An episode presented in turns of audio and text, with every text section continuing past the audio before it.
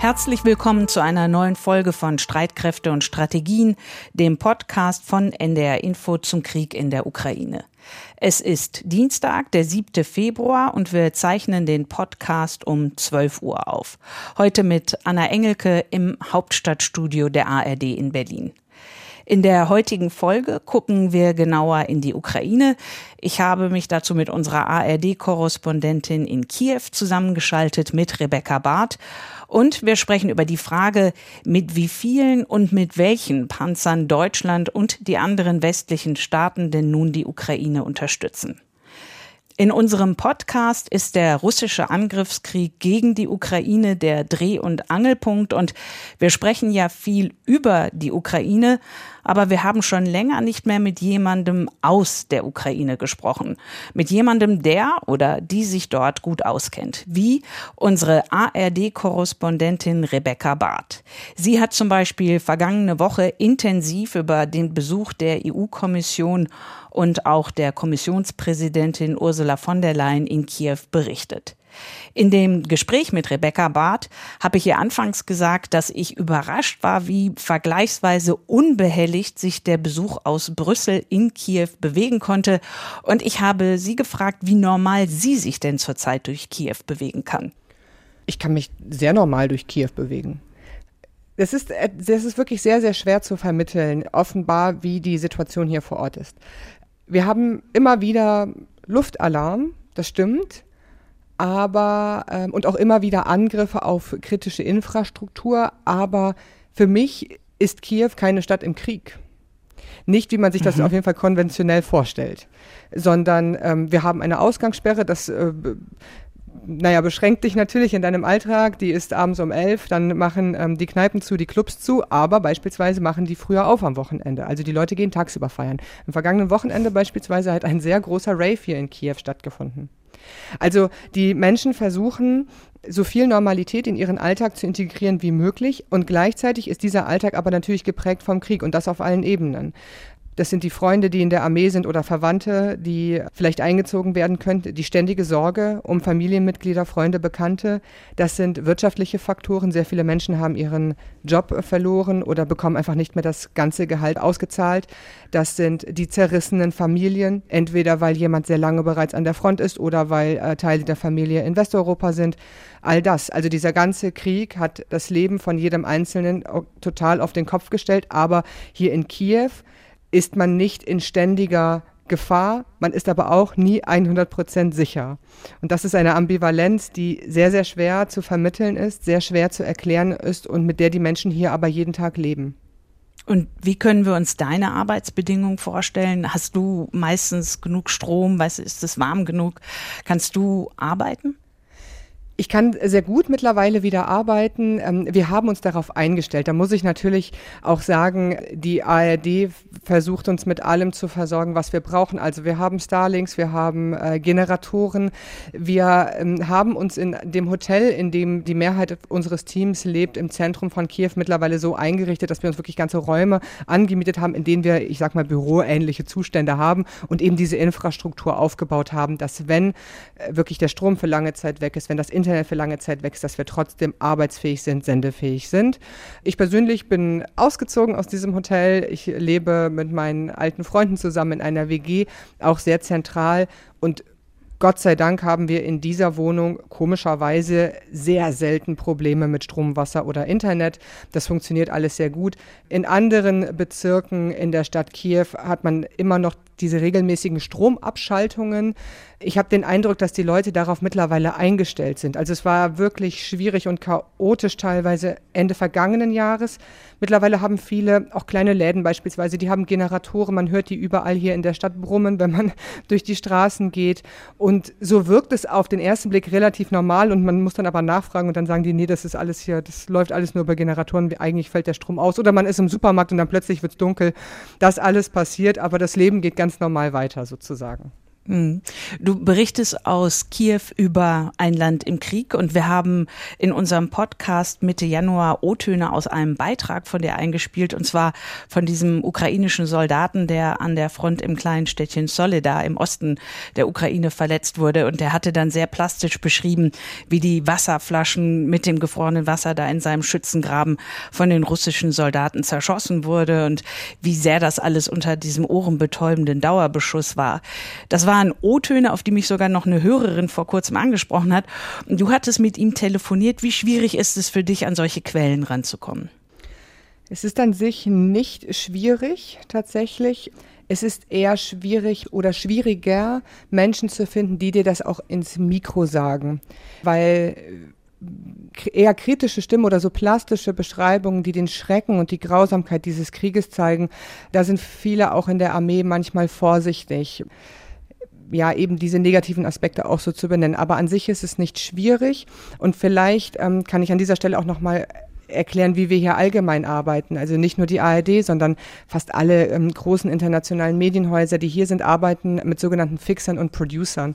Und das sind ähm, Kollegen, sehr oft lokale Kollegen, also ukrainische Journalistinnen und Journalisten, die uns helfen, zu recherchieren, Ansprechpartner zu finden, Termine zu organisieren, sich einem Thema zu nähern. Und diese Menschen sind eigentlich der Kern von unseren Teams hier und aber leider die ganze Zeit unsichtbar. Und die, die und deren Kontakte helfen uns natürlich total, solche Soldaten zu finden, mit denen äh, zu sprechen. Und es ist deswegen nicht schwierig, weil so viele Menschen eben ihre Freunde, enge Freunde, Verwandten und so weiter in den Armeen haben. Und weil wirklich so viele Männer hier mittlerweile ähm, ja kämpfen müssen und jeder je, jemanden kennt, der entweder verletzt wurde, der ähm, jetzt gerade dort im Einsatz ist und eben auch in diesen Punkten, Soledar, Bachmut.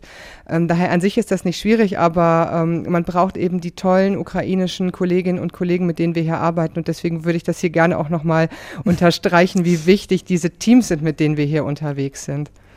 Und du, du hast gesagt, ähm, es geht eher darum, dass du jemand findest, der dir das dann auch ins, ins Mikro sagt. Ne? Das ist ja unsere Arbeit äh, fürs Radio. Wir, wir brauchen ja die O-Töne, die Fernsehkollegen brauchen die Bilder oder äh, Zeitungskollegen die Zitate. Ist es, weil dieses Bild der, der wehrhaften und tapferen Armee keine Kratzer bekommen soll? Ja, jein. Also ich würde das beschreiben als Selbstzensur. Die mhm. Menschen hier, ähm, habe ich den Eindruck, zensieren sich selbst und das schon seit geraumer Zeit. Nicht nur was die Situation an der Front angeht, sondern beispielsweise auch das Thema Korruption, viele andere Dinge.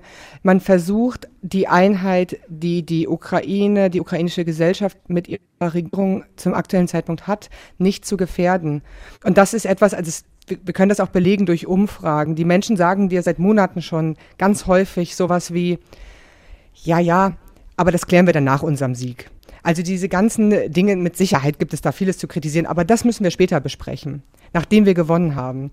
Und wir hatten schon mehrere solche Phasen im Krieg, wenn es wirklich, ähm, wenn die ukrainischen Truppen unter Druck geraten sind an der Front. Die Menschen wissen, wie schwer die Situation dort ist, weil sie ihre Verwandten dort haben. Aber das ausländischen Medien ins Mikrofon zu sagen, ich habe durchaus teilweise den Eindruck, dass Menschen dann lieber sagen, aber wir halten durch. Und das stimmt auch. Also es ist nicht so, dass sie lügen würden, aber die durchaus kritischen und nachdenklichen Aussagen, auch beispielsweise über Traumata sprechen, ähm, die Angst, die natürlich die Soldaten empfinden, die sagen dir dann, ja natürlich haben wir Angst, aber, aber wir werden gewinnen. Also man versucht das so umzudrehen sozusagen. Ähm, und ich habe schon den, den Eindruck, dass das eben ist, weil wir ausländische Journalisten sind und die sich sehr darüber bewusst sind, dass die Unterstützung aus dem Westen nicht abreißen darf und man deswegen versucht teilweise solche, ich sag mal, eher kritischen Einschätzungen zu vermeiden. In diesem Podcast werfen wir auch immer einen Blick auf die militärische Lage in der Ukraine. Du hast gerade auch schon Bachmut angesprochen, im Osten der Ukraine sehr stark umkämpft und offenbar zunehmend eingekesselt von russischen Kräften. Wie ist die Lage dort? Schwierig. Aus ukrainischer Perspektive sehr schwierig. Ich persönlich erwarte, dass diese Stadt auch bald offiziell sozusagen in russische Hände fällt. Wir können natürlich nicht absehen, wie lange das dauert. Aber von allem, was wir hören zum aktuellen Zeitpunkt, scheint es offenbar so zu sein, als würden die Ukrainer schon schweres Gerät dort ähm, abziehen, also sich langsam zurückfallen lassen. Das ist ja auch der Sinn im Endeffekt gewesen, ähm, sich so zu verbeißen in diese Stadt, also der gegnerischen Seite höchstmögliche Verluste zuzufügen und die russischen Truppen dort aufzureiben. Aber wenn ich mit den Menschen hier spreche, dann scheint eigentlich allen klar zu sein, obwohl sich Präsident Zelensky äh, öffentlich anders äußert, dass ähm, es eine Frage der Zeit ist, wann man Bachmut aufgeben muss. Und welche Bedeutung hätte das? Ne, wir haben auch immer wieder über Bachmut gesprochen und dann so dieses, ist es vor allem eine symbolische Bedeutung oder tatsächlich auch eine militärisch-strategische? Also die allermeisten Experten und Beobachter, mit denen ich äh, gesprochen habe, gehen davon aus, dass Bachmut keine oder nur eine sehr geringe militärstrategische Bedeutung hat. Und ich glaube, wir sollten uns auch nicht äh, zu sehr auf solche einzelnen kleinen Orte versteifen, weil wir hatten das auch schon mehrmals in diesem Krieg. Ähm, Severodonetsk, Lysychansk waren ähnlich und liegen auch gar nicht so weit weg von Bachmut. Ähm, da sind schwere Kämpfe im Sommer gewesen. Man hatte Wochen, Monate um diese Städte gekämpft und dann war der, die militärische Bedeutung äh, gar nicht so groß. Ähm, hier scheint es ähnlich. Man äh, kann versuchen, glaube ich, verschiedene Erklärungen zu finden, warum um solche eher doch unbedeutende Städte so brutal gekämpft wird, mit so hohen Verlusten. Und da wissen wir eben, dass es nur das Minimalziel der russischen Streitkräfte ist, eben die Regionen Luhansk und Donetsk zu erobern. Und da sind also das Ziel eigentlich die großen Städte Slawiansk und Kramatorsk. Dafür muss man früher oder später auch Bachmut einnehmen. Ähm, gleichzeitig läuft offenbar auch ähm, ein Konflikt innerhalb der russischen Truppen, also zwischen der regulären Armee und den Wagner-Söldnern. Mhm. Diesen Konflikt haben wir schon gesehen eben in Solidar, wo Wagner zunächst behauptet hatte, dass sie die Stadt alleine eingenommen haben und dann hieß es nachher, nein, da waren durchaus reguläre russische Truppen daran beteiligt. Also wir sehen eine ganze Reihe an möglichen Erklärungen dafür, dass um solche Kleinstädte so brutal gekämpft wird, aber ähm, keine militärstrategische. Und wie groß ist die Sorge in der Ukraine, dass ähm, die ukrainischen Soldaten allein wegen der schieren Menge russischer Streitkräfte, also zahlenmäßig unterlegen sein könnten? Ja, das ist auf jeden Fall etwas, was die Menschen hier beschäftigt, vor allem die Soldaten, die ähm, dort in der Region Donetsk gegen diese schiere Übermacht allein zahlenmäßig ähm, an russischen Soldaten ähm, kämpfen müssen. Die berichten äh, schon seit Wochen, seit Monaten davon, dass sie ja im Endeffekt Wellen an Menschen erschießen immer wieder, immer wieder und dann kommt die neue Gruppe und auch die werden dann erschossen, bis man keine Munition mehr hat. Ich stelle mir, wenn ich solche Geschichten höre, immer auch die Frage, was macht es psychisch mit jemandem? Mhm. Also was, ähm, wie sehr belastet kommen diese Menschen zurück, die das erlebt haben, die teilweise in den Schützengräben gegeneinander kämpfen, aufeinander schießen, also wirklich auf kürzeste Distanz. Die Ukrainer hier sagen aber auch, das kriegen wir hin. Wir brauchen, solange der, die Versorgung mit schwerem Gerät, mit Waffen und Munition gesichert ist, können wir das alles schaffen, auch wenn die so viele sind. Es wird jetzt häufig über die äh, Offensive der russischen Armee gesprochen. Und äh, jetzt kommen Meldungen, dass sie schon in diesem Monat beginnen soll. Wie ist deine Einschätzung? Ich merke auf jeden Fall, dass die Menschen hier sehr nervös sind, dass man erwartet im Februar, wir nähern uns ja dem Jahrestag des Kriegsbeginnes, äh, man erwartet, dass etwas passiert und man ist auch unruhig, würde ich sagen. Die Frage ist, wo passiert etwas? Mhm. Ähm, und da sind verschiedenste Varianten schon auch medial diskutiert worden, beispielsweise aus Belarus. Das halte ich persönlich für eher unwahrscheinlich, ähm, dass nochmal versucht wird, ein Angriff äh, aus Belarus zu starten, allein weil ähm, das Gebiet dort nass ist, sehr sumpfig, überflutet, von dort ähm, nochmal Richtung, Richtung Kiew durchbrechen zu wollen, wäre sehr, sehr schwierig. Wir erleben jetzt eine Konzentration der russischen Truppen nach meinen Informationen eben ähm, in der Region, über die wir eben schon gesprochen haben, Donetsk. Ähm, das Ziel, wenigstens die Region Donetsk zu erobern. Wann so eine Offensive aber beginnt, würde ich ähm, nicht wagen vorherzusagen. Seit Ende Januar ist ja nun klar, dass Deutschland und auch andere westliche Staaten die Ukraine mit äh, Kampfpanzern unterstützen werden, nicht nur mit Schützenpanzern. Und wie groß ist die Sorge, dass all diese Panzer aus dem Westen zu spät kommen? Die ist durchaus sehr groß. Es erinnert alles sehr an eine Situation, die wir im Sommer bereits gehabt haben, wo auch die ukrainische Seite sehr große Verluste gehabt hat, wo die äh, russische Seite eine Übermacht ähm, in Artillerie hatte, wo ähm, auch die Kämpfe sich im Donbass wieder zugespitzt haben. Und dann irgendwann kamen die Waffenlieferungen aus dem Westen und die Entscheidungen auch darüber, ähm, HIMARS beispielsweise damals zu liefern. Und man hat sehr schnell einen Effekt an der Front gemerkt aber die Monate davor waren aus meiner Sicht ähnlich wie jetzt. Ähm, die ukrainischen Truppen geraten sehr unter Druck, sie haben hohe Verluste, bis das Material dann hier ist. Und Zelensky hat das sehr schnell auch gesagt. Er ist dankbar für diese Waffenlieferungen, aber sie müssten dann auch erstmal hier sein. Und ähm, das ist eben jetzt der entscheidende Faktor. Wie schnell geht das? Wie schnell können die Truppen ausgebildet werden? Ähm, man spricht ja immer noch davon, dass man bis Ende März, Anfang April äh, die ersten Leopard-Kampfpanzer hier in der Ukraine auch einsetzen kann.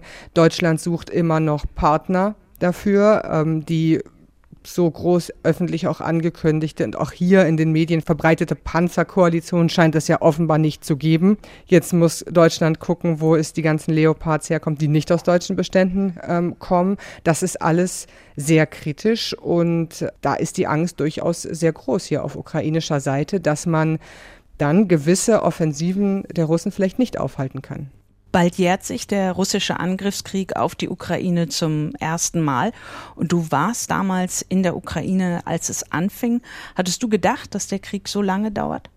Nein. Aber ich habe auch wenig darüber nachgedacht, muss ich ehrlich sagen. Ich bin keine Militärexpertin. Ich kann das sehr schwer einschätzen. Deswegen ich gebe auch keine, keine Vorhersagen ab ich bin damals sehr überrascht gewesen überhaupt von der Art und Weise, wie ähm, die Russen hier Krieg führen. Ich habe, wie viele, viele andere, es nicht für möglich gehalten, dass die wirklich versuchen, Kiew anzugreifen. Hm. Ich habe, äh, wie viele andere, erwartet, dass ähm, es eine militärische Eskalation an der alten ähm, Kontaktlinie gibt in, in Donetsk und man versucht, die Landbrücke zur Krim ähm, zu erobern. Das ist das Szenario, mit dem ich gerechnet habe. Von daher äh, konnte ich überhaupt nicht einschätzen, wie sich dieser Krieg entwickelt und kann es auch bis heute nicht einschätzen. Ich habe auch nicht die ukrainischen Offensiven bei Kiew erwartet und bei Kharkiv auch nicht. Von daher hat mich dieser Krieg auch nach einem Jahr eigentlich bisher immer nur überrascht und ähm, damit habe ich mich aber mittlerweile abgefunden. Und ähm, du hast ja gerade gesagt, du bist keine Militärexpertin, wobei du wahrscheinlich unfreiwillig jetzt im vergangenen Jahr mehr über Waffen und Waffensysteme gelernt hast, als du dir das hast jemals vorstellen können. Aber dennoch, ist das überhaupt ein Thema, ähm, wie dieser Krieg enden kann in Kiew und mit bei den Leuten, mit denen du sprichst, oder ist es kein Thema? Doch, das ist ein großes Thema. Ähm, na, wir haben natürlich auf der einen Seite die, die ukrainische Regierung, die die offizielle Linie fährt, ähm, alles zu, zurückerobern, inklusive Krim. Wenn ich mit Menschen hier spreche, dann höre ich auch häufig die Meinung beispielsweise, oje, oje, ähm, wie soll das denn funktionieren? Und es wäre doch schon gut für uns, wenn wir den Zustand von dem 23. Februar 2022 wiederherstellen könnten. Also an die alten Konfliktlinien sozusagen die russischen Truppen zurückdrängen. Ich spreche auch mit Menschen, die sich große Sorgen machen, sollte man die sogenannten Volksrepubliken, also die von ähm, sogenannten Separatisten besetzten Regionen in der Ostukraine wirklich militärisch zurückerobern versuchen. Ähm, es ist da durchaus bei den Menschen die Sorge da, ähm, dass man da dann auch einen Konflikt mit der dortigen Bevölkerung vorfindet, der gar nicht so leicht beizulegen ist. Das sind ähm, Menschen, die seit acht Jahren unter Besatzung leben äh, mit ähm, einer wahnsinnigen Propagandamaschine und die natürlich aus ihrer Erfahrung auch jetzt von ukrainischer Seite beschossen werden. Ist ja nicht so, als würde dort in diesen ähm, sogenannten Volksrepubliken kein Krieg stattfinden. Dann gibt es aber gleichzeitig auch Umfragen in der Bevölkerung. Das sind ähm, teilweise über oder mindestens über 80 Prozent in allen Landesteilen, die nicht bereit sind, ähm, Territorialzugeständnisse zu machen. Also dieser Deal Land gegen Frieden, den wir 2014 eigentlich hatten, faktisch hier in der Ukraine, ähm, wird von der überwiegenden Mehrheit der Bevölkerung in allen Landesteilen abgelehnt. Das war Rebecca Barth, unsere Korrespondentin in Kiew und das Gespräch mit ihr haben wir um 10 Uhr am Dienstag aufgezeichnet. Und in dem Gespräch ging es ja schon um die Panzerlieferungen aus dem Westen, aus den westlichen Staaten und aus Deutschland und gemeinsam mit meinem Kollegen Achim Gutzeit gucken wir jetzt genauer auf das Thema. Achim ist langjähriger Autor von Streitkräfte und Strategien und Achim, bevor wir auf den Leopard 2 kommen, möchte ich mit dir nochmal über den älteren Leopard sprechen, den Leopard 1. Ende vergangener Woche hat ja die Bundesregierung bestätigt, sie gibt grünes Licht für den Export von Typ Leopard 1 Panzern an die Ukraine. Gibt keine genaue Zahl, aber auf jeden Fall diese Exportbestätigung. Und wir haben auch in der Vergangenheit immer wieder Mails von unseren Hörerinnen und Hörern bekommen, die fragten, ob man die Ukraine nicht eben auch mit dem Vorgänger des Leopard 2, also dem Leopard 1 unterstützen könne. Und jetzt einmal zur Einordnung, was sollten wir über den Leopard 1 wissen? Ja, ein paar Fakten. Der Leopard 1 wurde 1965 in die Bundeswehr eingeführt, 2003 ausgemustert, über 4700 Stück gebaut und auch in alle Welt exportiert. Und von der letzten Version A5 stehen noch insgesamt knapp 190 Stück bei der Industrie hier in Deutschland. Ein wichtiges Detail, er hat dieselbe Feuerleitanlage wie die frühen Leopard 2. Das heißt, er kann auch aus der Bewegung Ziele bekämpfen und ist durch sein Wärmebildgerät allwettertauglich. Und das sind ziemlich wichtige Details, weil wer zuerst aufklärt und zuerst schießt, der hat im Gefecht einfach auch bessere Karten. Und jemand, der früher in der Bundeswehr war, nämlich äh, der deutsche NATO-General Egon Rams, der ist ja durchaus noch ein Anhänger des Leopard 1 und er hat ja auch mehrfach gesagt, dass der Leopard 1 immer noch eine Lieferalternative zum Leopard 2 ist. Auf jeden Fall. Die Ukrainer haben heute T-Modelle aus Sowjetzeiten im Einsatz, die sind deutlich schwächer als der Leopard 1. Der Leopard 1 hat Mankos äh, im Hinblick auf die Kanone, die ist etwas schwächer als die des Leopard 2 und er ist auch ziemlich schwach gepanzert. Das war damals aber eben Absicht, das ist keine Schwäche, sondern es war geplant. Der Grund war, dass die Panzerabwehrwaffen zu der Zeit ziemlich effektiv waren und die bekannten Panzerungen sehr schwer und trotzdem eben nur bedingt geschützt haben. Also hat man gleich gesagt, wir bauen den Leopard 1 leicht, er ist ungefähr 20 Tonnen leichter als der Leopard 2, deshalb aber schnell wendig, der kann schnell aufklären, schnell zuschlagen und dann auch ausweichen. Und dafür ist es eben auch sehr wichtig, dass die Besatzungen taktisch gut geschult sind und die Stärken dieses Panzers eben voll ausnutzen. Ich bin sehr gespannt, ob noch äh, ein Aufruf kommt an Bundeswehrreservisten, die früher auf dem Leopard 1 gearbeitet haben, um Ukrainer dann auszubilden, weil für den Marder hat es genauso einen Aufruf bereits gegeben vom Reservistenverband. Es gibt aber noch ein weiteres Problem, nämlich das gleiche wie beim Flakpanzer Gepard. Munition und Ersatzteile könnten knapp sein oder es eben werden. Ja, das scheint ja einfach ein Dauerproblem zu sein bei den ganzen Lieferungen und dem, was äh, die Ukraine gerne möchte. Aber kommen wir jetzt zum Nachfolger, dem Leopard 2. Die ersten sind schon geliefert und der Spiegel hat aber am Wochenende berichtet, dass andere europäische Staaten nun sehr zurückhaltend seien mit ihren Zusagen. Was ist dazu bekannt? Sowohl Kanzler Scholz als auch Verteidigungsminister Pistorius hätten persönlich telefoniert, heißt es da, um diese europäische Initiative in Gang zu bringen. Die Regierung selbst ist ziemlich schmallippig. Wir hören jetzt den stellvertretenden Regierungssprecher Wolfgang Büchner dazu. Die Gespräche ähm, laufen, seit wir ähm, angekündigt haben, ähm, dass wir diese Leoparden liefern wollen. Also ich, ich möchte jetzt einfach äh, hier nicht spekulieren, ob das ähm, klappt oder nicht klappt. Ähm, wir gehen davon aus, äh, dass wir das in Abstimmung mit unseren europäischen Partnern hinkriegen. Ähm, aber die Zusage der Bundesregierung steht. Und Bundeskanzler Scholz hatte ja Ende Januar insgesamt zwei Bataillone Leopard 2 Kampfpanzer für die Ukraine angekündigt. Jetzt nicht allein aus Deutschland, auch aus anderen Staaten. Und wenn man sagt zwei Bataillone, dann würde das nach NATO-Standard 44 Panzer pro Bataillon heißen und nach Ukraine-Standard um die 30. Achim, wenn man jetzt darauf schaut, wie ist der bisherige Stand? Welche Länder liefern wie viele?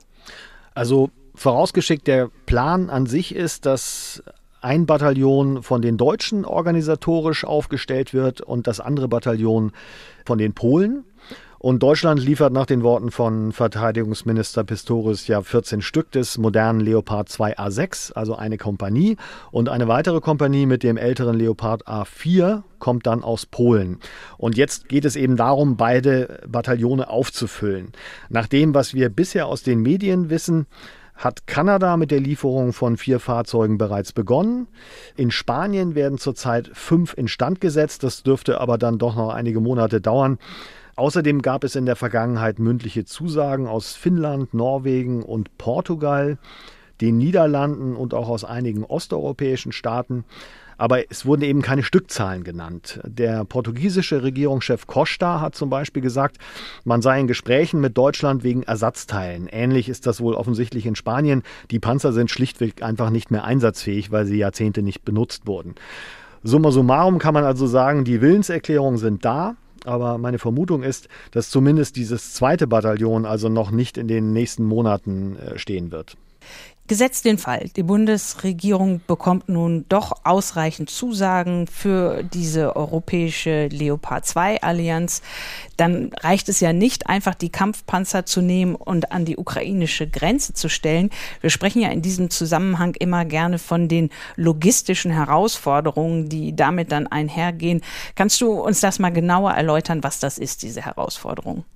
Ja, der Aufwand ist immens. Es werden Ersatzteillager, Feldinstandsetzung, stationäre Werkstätten eingerichtet. Und um den Leopard selbst kreist so eine Art Mikrokosmos an Logistik. Er braucht schwere Bergepanzer wie den Büffel, er braucht Brückenlegepanzer wie den Biber und natürlich braucht er auch Schwerlasttransporter, weil der Leopard kann nicht ungeschützt hunderte Kilometer auf der Kette zu seinem Einsatzgebiet fahren. Da wäre er eben anfällig für Luftangriffe. Stellen sich also Fragen wie zum Beispiel, soweit Bahnstrecken nicht zerstört sind, können die Wagen den Leopard 2 überhaupt tragen? Der wiegt etwa 20 Tonnen mehr als der T72. Ist der Leopard 2, der durchaus hochwertig und teuer ist, im Einsatzgebiet ausreichend geschützt, zum Beispiel durch den Flakpanzer Gepard, so wie das früher in den Doktrinen mal gedacht war. Es geht also insgesamt gesehen um tausende Soldaten, die in der sogenannten Einsatzunterstützung arbeiten und die wiederum müssen ja an den nötigen Fahrzeugen ausgebildet werden. Das gilt vor allem auch für die anderen westlichen Kampfpanzer, die wiederum eigene Gerätschaften brauchen. Also es ist ein Riesenunterfangen und dabei kommt der Ausbildung der Besatzung eine Schlüsselrolle zu, denn es hat sich in Syrien gezeigt, äh, wie türkische Leopardpanzer falsch eingesetzt taktisch dann zum Opfer von Kämpfern des Islamischen Staates mit Panzerabwehrwaffen wurden. Achim, vielen Dank für die Infos. Ich bin mir sicher, das ist nicht das letzte Mal, dass wir über dieses Thema sprechen, aber das letzte Mal für heute. Denn das war's für heute mit Streitkräfte und Strategien. Kritik, Anregungen oder Fragen gerne per Mail at streitkräfte.ndr.de, Streitkräfte mit AE oder auch mal eine Sprachnachricht, darüber freuen wir uns auch. Ich verabschiede mich bis nächsten Freitag, dann wieder mit Kai Küstner und mir, Anna Engelke. Unser Podcast-Tipp für heute für die ARD Audiothek. Amerika, wir müssen reden. Ingo Zamperoni und Giffer Bourguignon über den abgeschossenen Ballon und was das für das angespannte Verhältnis zwischen Amerika und China bedeutet.